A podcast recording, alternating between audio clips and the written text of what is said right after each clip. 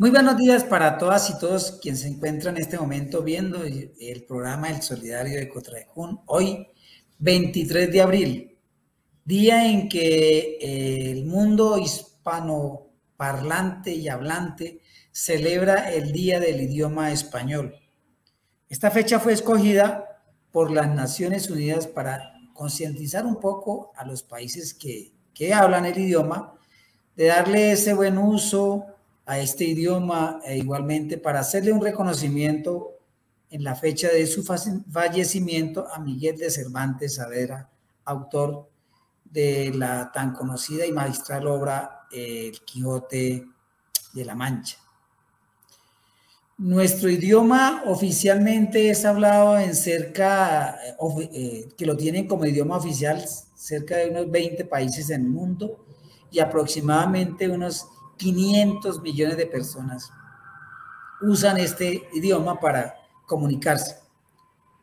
existe la Real Academia de la Lengua, eh, es que es el ente, digamos, que salvaguarda que el idioma español se conserve, hace el análisis de nuevas palabras. Al año 2022, el diccionario de la Real Academia mm, tiene un contenido alrededor de unas 100.000 palabras y como lo dije, cada año mira a ver qué palabras nuevas hay o qué palabras hay que borrar porque ya no se usan. Para dar un ejemplo, el COVID, por ejemplo, ya se encuentra eh, reconocido oficialmente, lo mismo que otras palabras que se han puesto de moda como desconfinar, emoji, para los emoticones que uno utiliza en el WhatsApp, amigobio, reponedor, desescalada, trolear, derechas, derechizar o izquierdizar o entrampamiento, pues a propósito de la candente campaña política hacia la presidencia que hoy vive en nuestro país. La juventud también ha cambiado su forma de expresarse incorporando nuevas palabras creadas por los jóvenes o importadas de otros países o utilizando un lenguaje que para muchos es obsceno. Ni qué decir del lenguaje escrito que utilizan eh, sobre todo los jóvenes en los chats, del WhatsApp, de mensajes de correo, cada vez más simplificado porque ya no escriben la palabra sino la abrevian.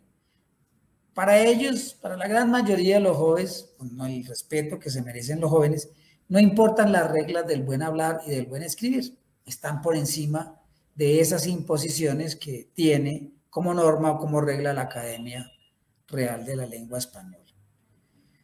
Con estos datos podemos ver la importancia que tiene el hablar bien, el escribir excelentemente y sobre todo poder transmitir mensajes con el sentido que quiso decir la persona que lo dijo o que lo escribió.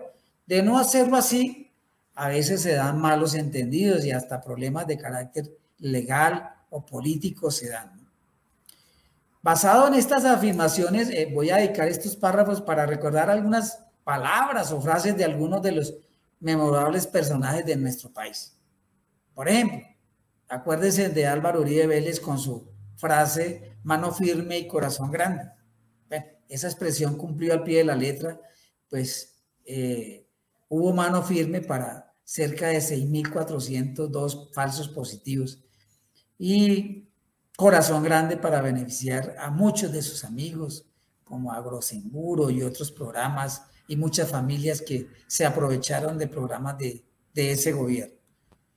Otras expresiones eh, demuestran que el poder de la palabra y las palabras, las palabras son, y hay que, a veces son más hirientes que eh, cualquier otro tipo de, de arma, pues. O sea, la palabra es un arma letal. Puede ser para decirla para cumplir o para engañar, lo que sea.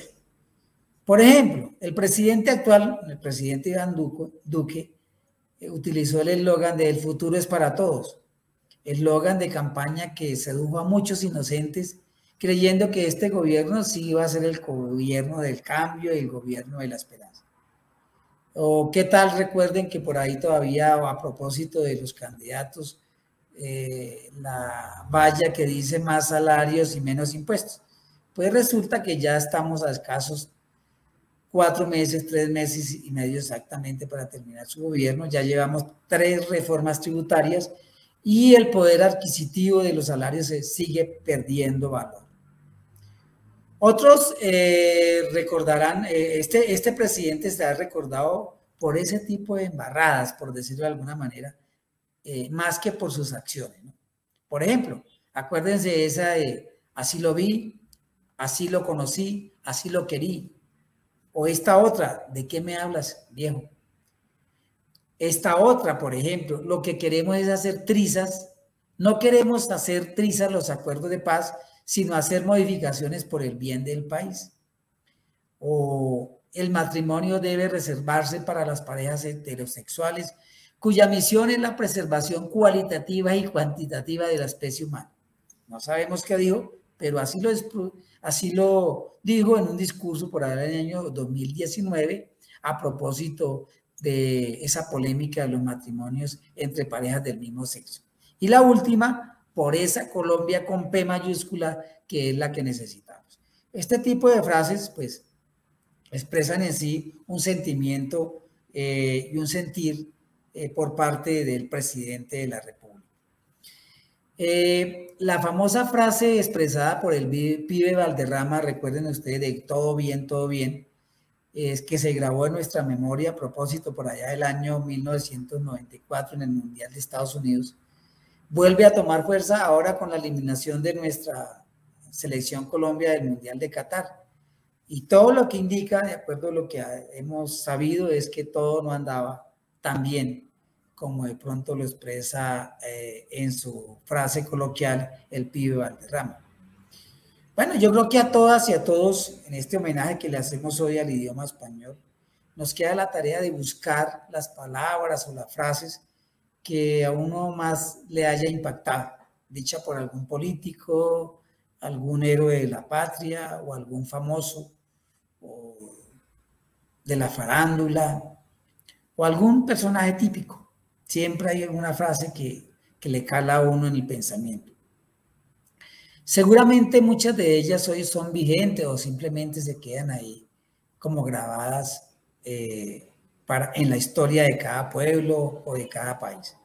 Para este momento político y en esta celebración del Día del Idioma, me quedo con esta frase del escritor y prócer, prócer cubano José Martí.